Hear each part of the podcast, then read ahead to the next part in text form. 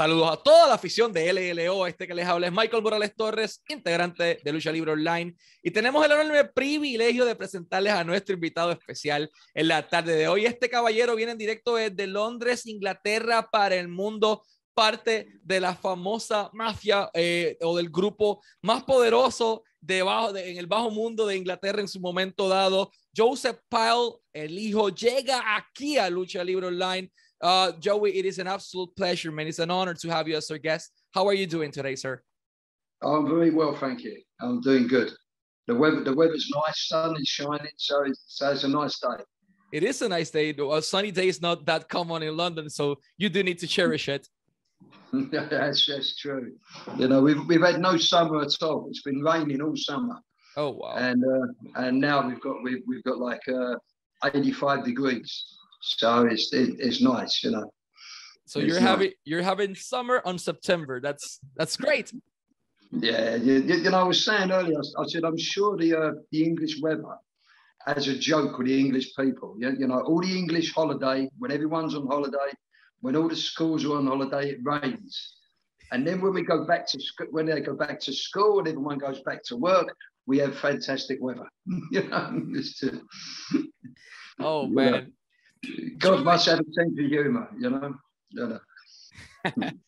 Uh, Joey, I want to talk to you about your career in your life. You have an interesting life story. That's what you created uh, a book. Uh, but before we get to the book, I want to talk to you about your childhood, about your parents, about who you are, who you were uh, racing, basically in London. Uh, who's Joey Pyle? Uh, and how was his childhood? Okay, uh, you know, I, I, was basically born into uh, what you might say criminal royalty. Uh, my father was uh, commonly regarded as the Don of Dons of uh, all the UK. you know, the day I was born, I had a telegram from Meyer Lansky, you know, saying congratulations to my mum, you know.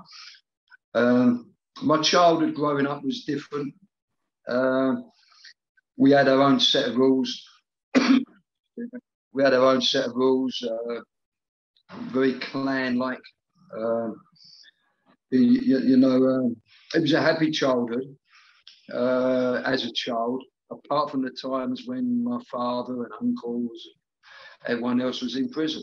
And, you know, I spent a lot of my childhood visiting visiting prisons all around all around all around England, uh, seeing my father in and out of prison.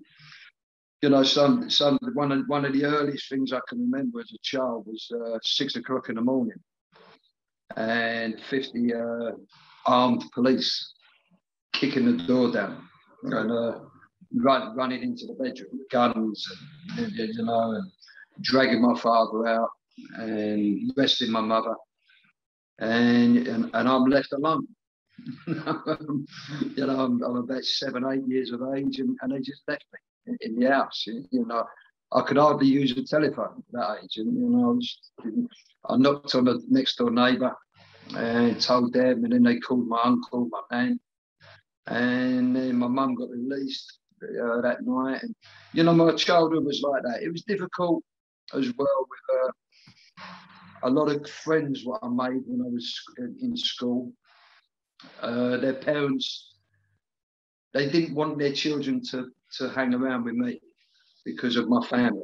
You know, it was uh, it was tough. You know, you know, you make a good friend, and then I'm not allowed to go to his door. I'm not allowed to go to his house, and you, you know, they're scared. You, you know, people was like, oh, they, they're gangsters, they're villains. Don't hang about with them. You know. You know. But it was a funny story that I'll tell you quick. It was one of one of my friend's parents.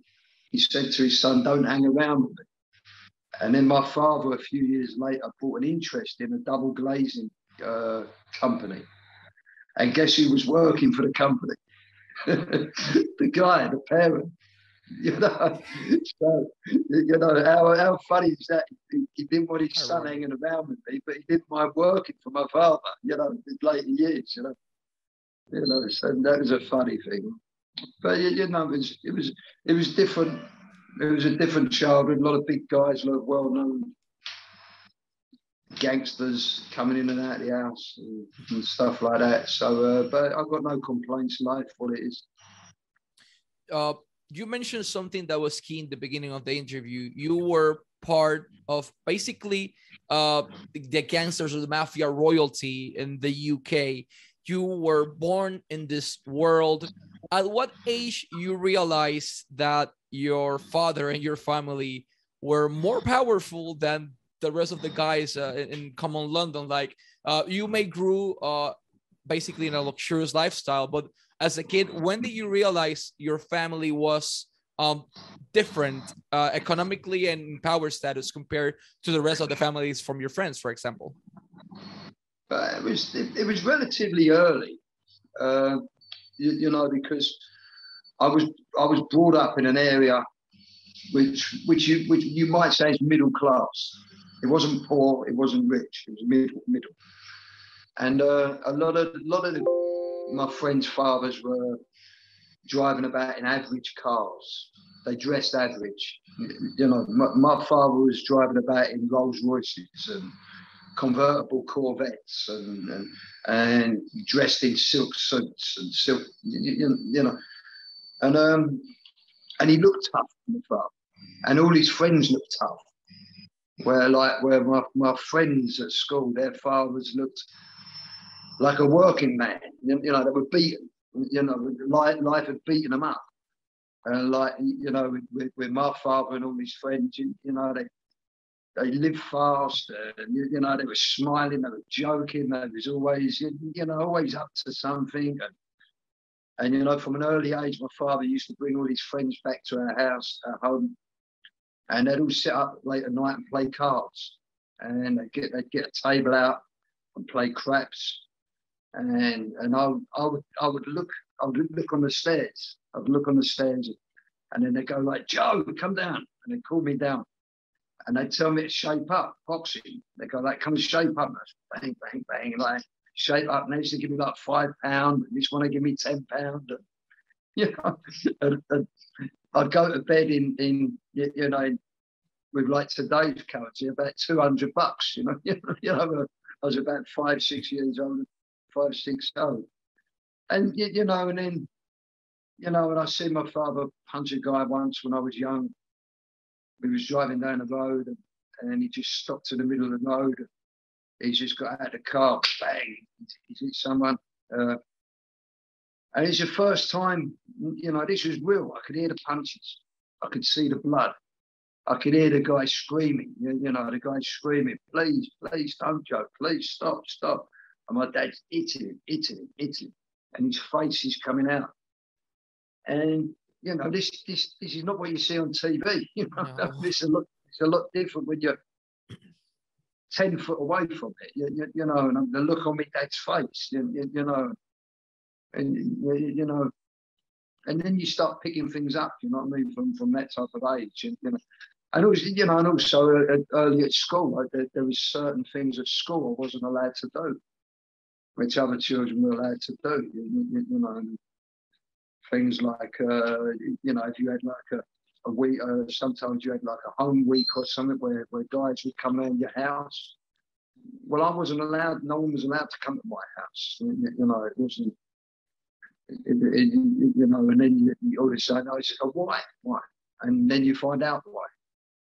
You know, and and then, then you know, I think I was about eight or ten and my father was in the uh, in the front page of the Sun, which is a newspaper, you know, like the New York Times. Yeah, like the front page, big picture of my father. You know, uh, gangster arrested, friend of the Krays, uh, you know, stuff like that. I cut it out and put it on my wall. so, you, you had the opportunity to do many things in your life, but for example, uh, in Latin America, there's Pablo Escobar, there's El Chapo Guzman.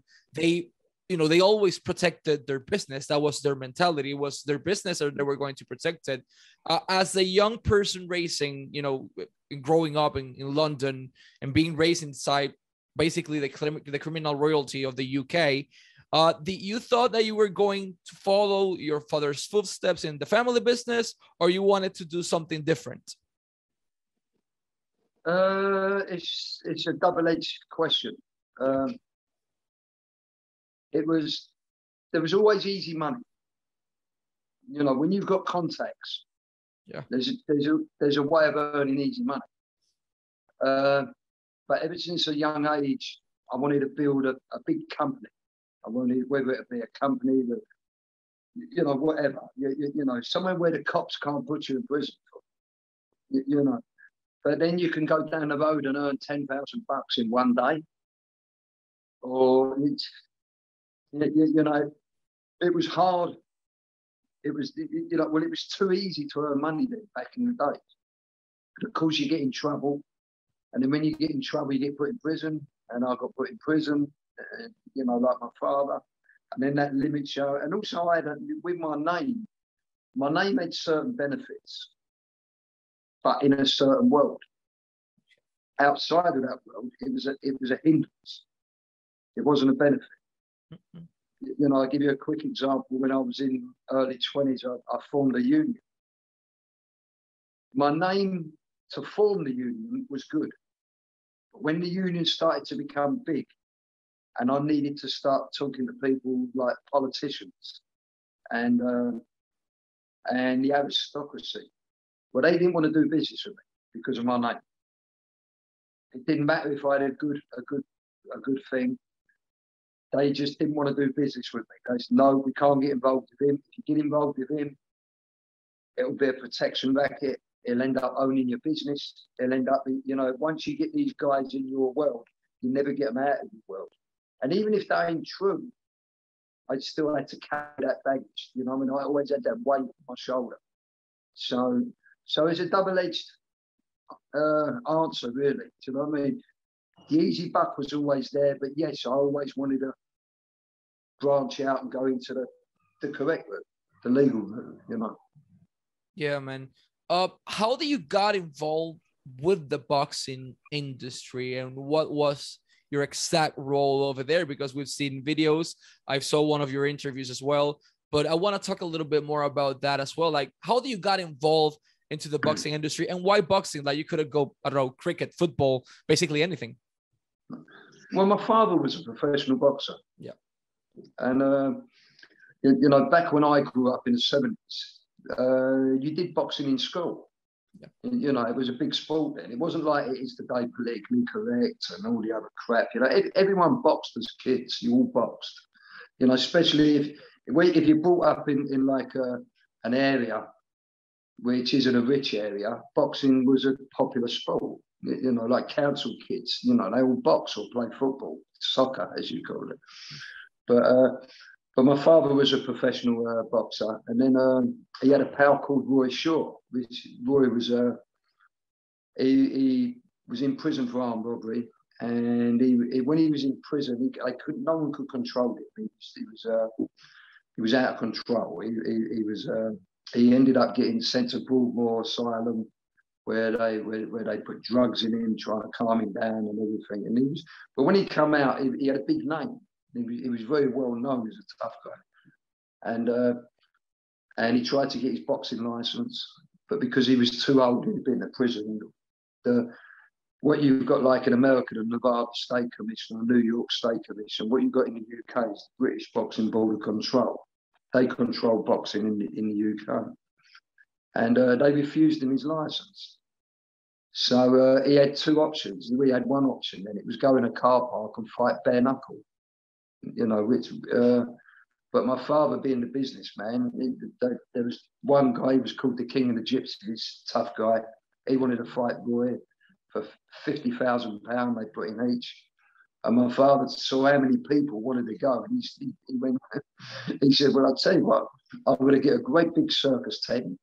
I'm going to put hot dogs in there. I'm going to put beer in there. I'm going to, and charge everyone 20 quid to come in. and then turn it into a, an event. And that was the birth of what we call unlicensed boxing. Uh, they call it unlicensed boxing, which makes it sound illicit and illegal, but it ain't. You, know, but it was more rough. It was, you, know, it was, you know, you know, to stick your head in or elbow or kick the guy on the floor. And, you know, it was it, it, it was boxing for the tough guys down the bars. You know, that's what it is. And and then and when I got older, I became an amateur boxer. When I was a kid, uh, I had a lot of fights, and then um, I ended up uh, breaking my leg. Oh. And when I was 16, I broke my leg on a motorbike, getting away from the law. And uh, and then all of a sudden I come out of the hospital, was training, and then I got put in prison. And then all of a sudden I'm like 28, 29, and I'm too old to go professional. So, uh, you know, we said, why don't we turn, uh, be a promoter? And that is what we done. We, we, I became a promoter, and I, I, was the youngest ever promoter in in Britain. You know, I was 20, 28 years of age. You know, and you know, I was the youngest ever promoter to stage a world title fight. And, you know, stage shows Wembley. I put now two, three hundred contests. So you know, I love the game. I, I just love the boxing. So your family basically ran the biggest, uh, the biggest underground boxing promotion in the whole UK as well. Uh, this was a huge business. Like in Puerto Rico, at one point there were a lot of fight clubs, but what you guys organized over there, it was it was really well organized. Once again, it, it was it was pretty big. Uh, so how lucrative it, you know how lucrative was to organize this kind of you know boxing and bare knuckle fighting uh, around with you know the circus stand, the, the whole dynamic. How what how good for business was to add this new chapter to the family? Oh, it, it, it was absolutely huge. It created a, a a, what today is a billion pound industry, a billion, not million, a billion pound. You, you know, and because no one thought they could do it in them days. You, you know, by one of these these things. But my father just because he hated authority, you know, and he, loved pushing the boundaries. He, he, just said, "Let's do it." And now there's there's more unlicensed shows going on in one week in the UK than what there is in a whole the professional shows in a whole year. You, you know, the, the industry is massive. It is, it is uh, you know, so many guys who, who, used to fight for me, and you know, they say, Joe, I'd be dead now if, if I didn't do boxing. Didn't get me in the sport, or I'd be doing 20 years in prison. I, you know, there's so many guys like that, and and we created a thing what, what was called it's, it's, it's an English word what they call the governor and it's, it's not spelt like the G O V E R N. With you. You know, it's governor, like Cockney, like London, uh, which is G U V N O R. And the governor, in like London language, London slang, meant the top, the top boy, the top man, you, you know, the toughest guy on the street. So so we created this title, and, and it just happened. It was the governor title, and and, and the governor title now is royalty. It is, almost sacrosanct. It is, you know, it is, uh, you, you, you, know, fighters from all, all over the country will give their right arm to be called a governor. You, you know, and it's uh, we run that title still. It's vacant at the moment, but uh, you know, because of the COVID crap and all that. Once that finishes, we're gonna we might bring it back up again. But but it's huge. You, you, know, if you're looking at, if you go on YouTube and type in the governor, you, you know, you get Lenny McLean, Roy Shaw. There are hundreds of millions of views on their fights. You, you know, Roy Shaw had a book, Lenny McLean had a book, both books bestsellers. Both books sold million, a million copies each, you, you know. And this was all down to my father and a guy called Alex Steeman, who just sat there and, and, you know, and just went, right, well, we do it you know, we, we, we, we basically make bare knuckle fighting sexy. you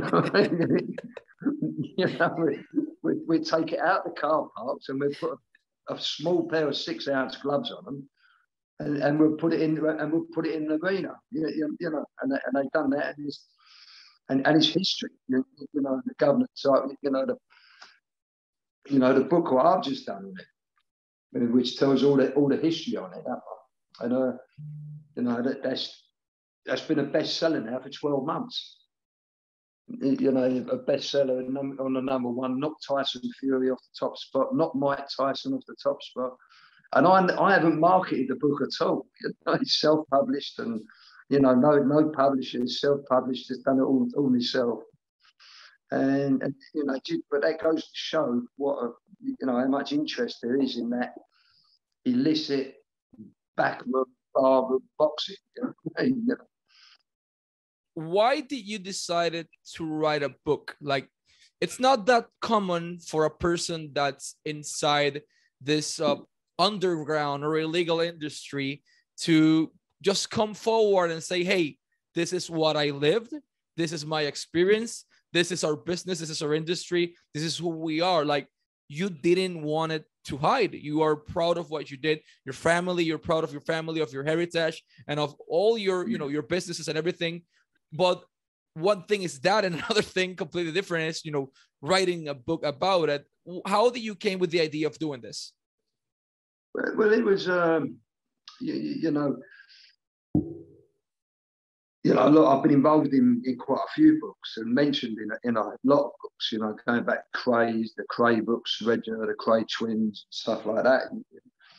But uh, but the governor title, there'd be over social media, there's so much controversy. Yeah. And so many people telling lies and saying uh, and making their own opinions. And, and, and, in the end, to be honest with you, like it, it pissed me off. You know, it pissed me off. And I said, look, I'm going to write a book and I'm going to tell you the facts. This is what happened. This is behind the scenes. This is what happened. This is this is how this guy won the title. This is how he won the title. This is who he fought. This is who he fought. And just to just to shut people up. You know, there's guys going around and they're saying, I won the governor title.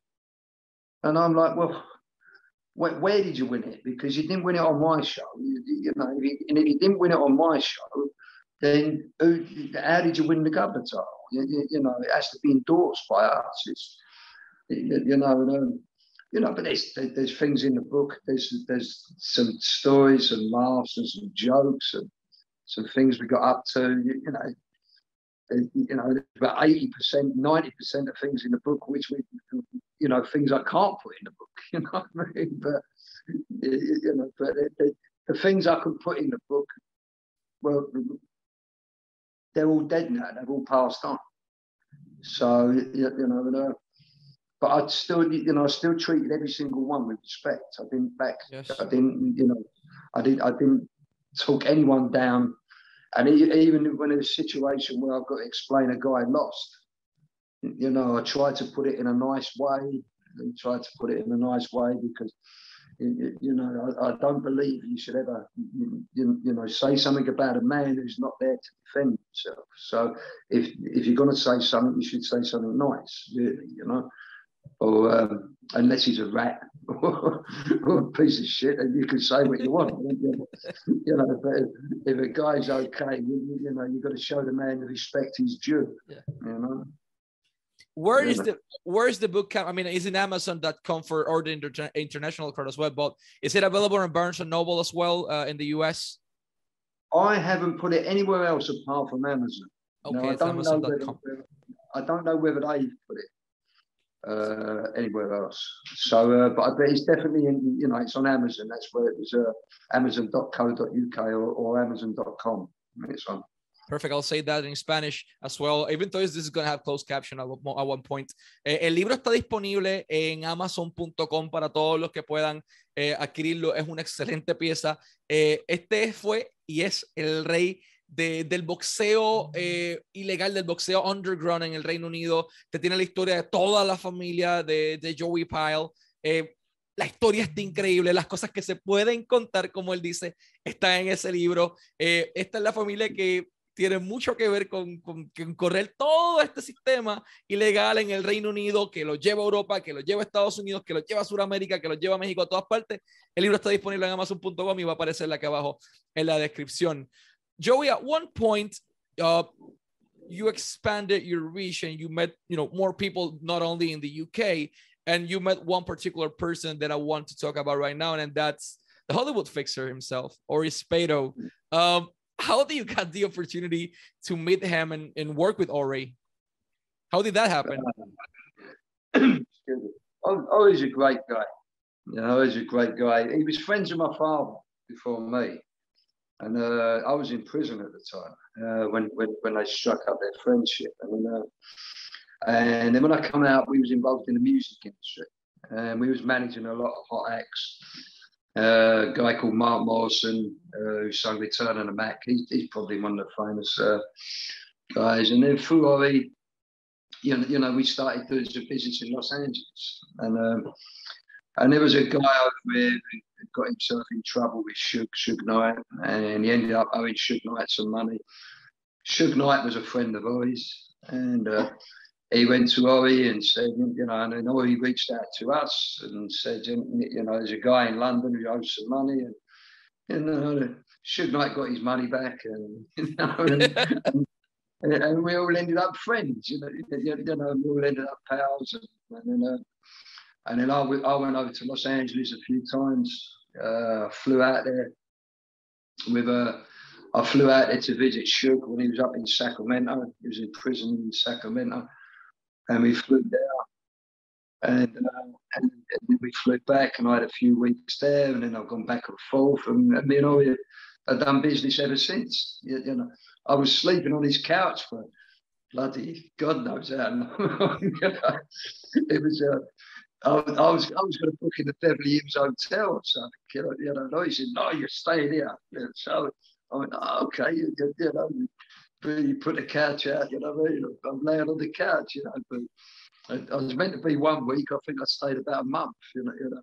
And uh, it, it was funny. After about four days, I went to uh, a couple of guys knew me, and uh, and they, they had a bar in, in uh, Hollywood Boulevard and it was a it was a restaurant upstairs and underneath it was a bar, and they had some problems with the games, and uh, and the guy wanted hundred thousand dollars to get out of it. So uh, the guys took me down there. He's got Joe come so so uh, I got him within half an hour of talking to the guy. The guy wants to pay me to be his partner.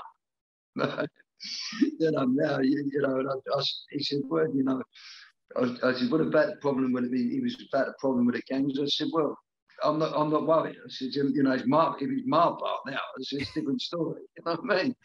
I said, if we got a problem, then, it, then, then there's a problem. You know what I mean? Yeah. But um, you, you, know, but then we went back. I went back to Ori. I went, oh, listen, just got a club. You know. Oh, he was like, oh, Joe, that, that club, you know. and he told me the history of it. And he, you know, and he, he said it'd be nothing but trouble nothing but he said there'd be no money, but you but you'll end up in a county jail within one week. You know what I mean? So so we found out of it. You know, but we still do we're still doing business today. We're still doing business today on the films and the movies and, and stuff like that, you know. And, and and always one of the good guys. You know what I mean? He's, he's one of the uh, you know, you, you know, he's solid, and I, I, I, count him as a very, very dear friend. You know, someone I could trust. I. Yeah, man. So your family and yourself, like not many people can say this, but you've met a lot of people in your life. You got people come, people you know pass by as well. Due to the position you were as well, what was the craziest name that you had at the front at one moment or at the side or that you met at one point that I'm like, okay, holy crap, I met this. Like, for example, Ori told me Sinatra, like uh, he, he grew up watching Sinatra on TV, and to him that blew his mind that he had the opportunity to meet him. To to Joey Pyle Jr., who was the person that blew your mind? Like, okay, I'm meeting this person. I cannot believe it. Oh, Oh, that's that's a tough one. There's been so many. Uh, there really has been so many. You, know, uh, you know, I've met most people in the music industry, most people in the film industry. You, know, stayed with a lot of them. You, know, at their houses and stuff. Uh, you, you, know, I'll, t- I'll, tell you a funny story. It was, uh, and you know, Henry Hill, the rat. Okay. Yeah, he, he came over to England he came over to England and he was doing these uh, audiences. He was doing like an audience where he sits down and people pay money and they go in. He's going to sit there and talk and sign autographs and all that stuff. And it was up north, north. and I got wind he was going to do it in London. So I phoned the guy up. I phoned, I phoned the organizer up. I said, "Don't bring Emile to London. He's not welcome." I said, I said he's, he's a dog, he's a he's a rat, he's an informant. I said, do not bring him to London. And and the next thing I know, I've got Emile's girlfriend phone me up. And she's uh and she's going, Hi, is that Mr. Bowen? I'm like, Yeah, yeah. So you don't know the story. I went, Well, well stop now. I said, if, if you're gonna start trying to explain to me why a guy ratted on all his friends, forget it. I said, because in London we don't rat. You know what I mean? Said, you, you, know, we'd rather get hung or do 50 years in prison. We don't we don't tell tales. We're not we're not rats, you know. I put the phone there. So I barred Henry Hill from London. So you know, I suppose that's that's quite a famous one, Goodfellas. You, you know, but another one, I suppose one of the most famous persons I've been very close to was uh, I never never actually got the chance to meet her, but I was uh, she was she was uh, it was the Queen. Jesus freaking Christ. and uh, we, we was at, we was at the theatre, we was at the theatre, and she was in the royal box, and I was in the royal box next to her. with all our gangster friends. you, know, so, you know, I could have literally leant over like that, tapped her on the shoulder. You know. So uh, I, I, suppose that was that, that was quite funny. You know man, what a freaking story! Like you had the queen next to you. That's that's mind blowing. Oh, uh, let's let's analyze this. I've got, I've got, a picture of it in the book. You have a picture of that in the book. I've got a picture of that in the book. Yeah, me, me the queen's there, and I'm standing next to her. You know, she, she's in what they call the royal box, and I'm in the next box. You know, at the Palladium in a Palladium Theatre. oh man, that's that's simply mind blowing. That's one of the most powerful, if not the most powerful person in the freaking world right now. Uh, I'll tell you another one who contacted me just before COVID was uh, uh, Pablo Escobar's brother. He just got out of prison. Oh. Is it Carlos? I think Carlos. And, uh, and, and it come, come through a third person. And it was to do with his paintings, all his paintings because I was in the film industry, then someone said, Joe, do you want to take a, a film crew out there and do a documentary on Carlos and all that? And, and I was like, I was, can, you, can you imagine the authorities when they hear me going to Escobar's place? You know, was like, you know, that was that was a funny thing. Yeah, but then COVID it and it got stuck. Yeah, we couldn't get out. You know yeah, COVID, COVID screwed every everything for everyone basically. Joey, you lived so many things throughout your life. If you, you know, that kid that was growing up, that was part and is still part of of criminal royalty, not only the UK but in the whole freaking world. Your life, it's you know, it's been a roller coaster ride. Do you feel happy with what you've lived and what you've experienced and what you've accomplished so far as a human?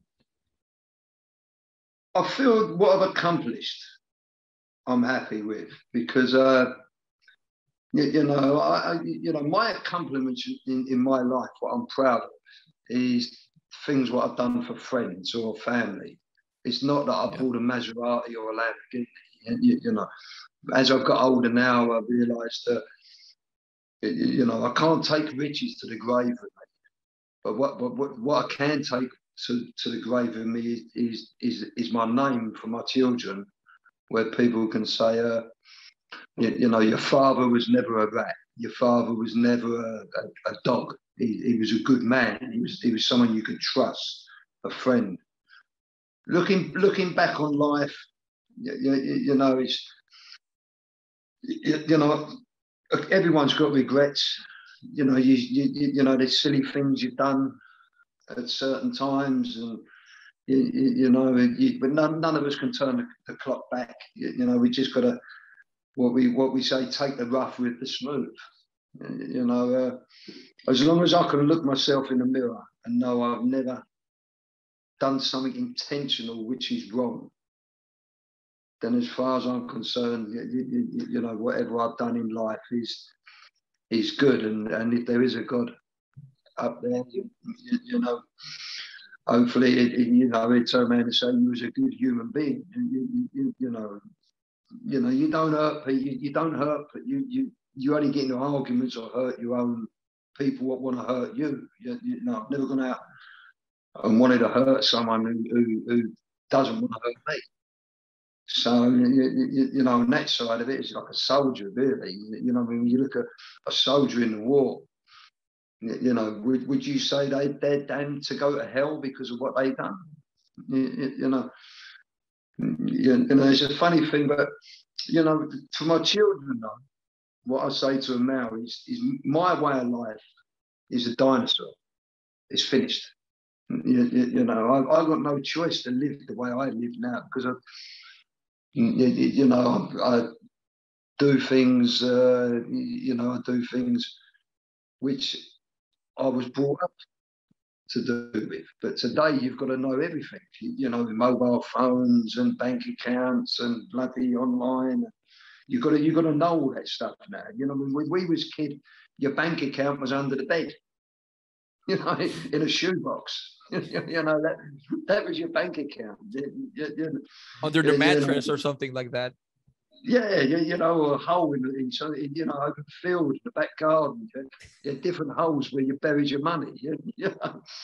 but nowadays everything's you, you know and it's, it's the same what I said, you know, a couple of people. I said, you know, do you want to be a crook or you want to be a villain now? Then be a mm. politician. You know, be a banker. You know, they're the, they're the, they're the crooks now.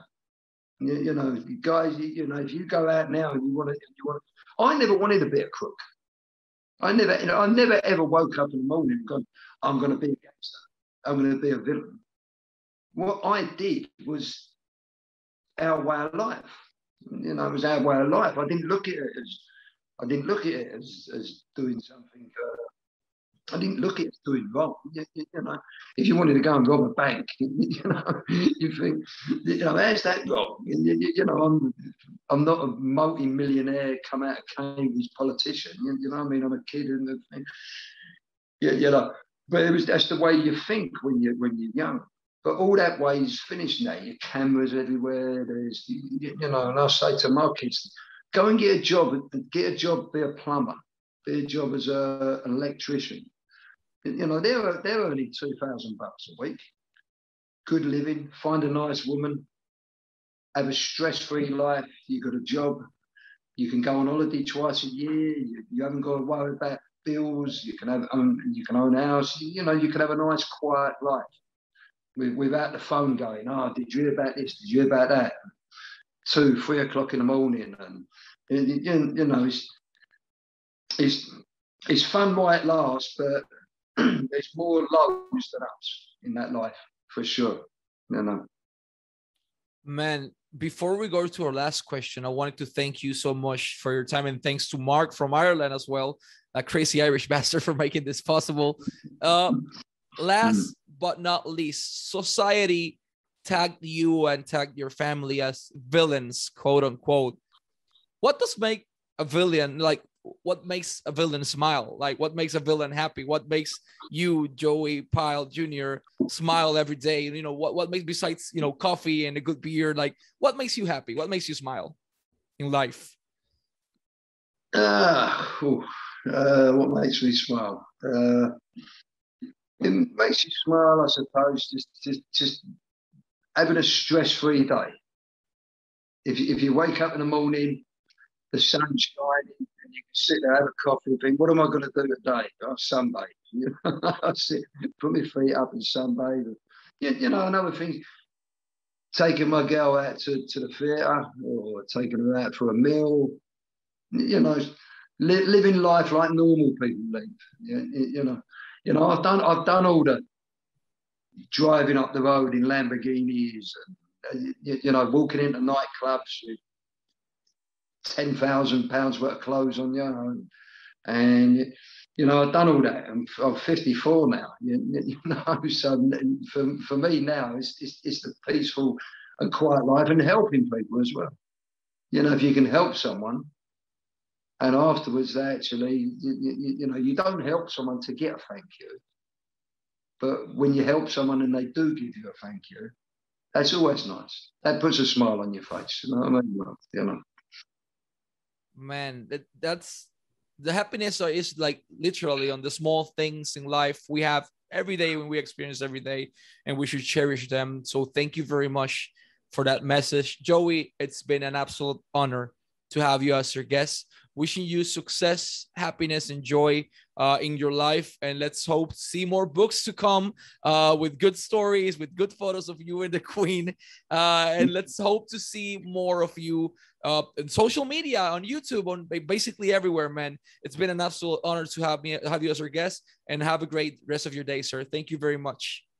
My pleasure. My pleasure. Thanks. And God bless.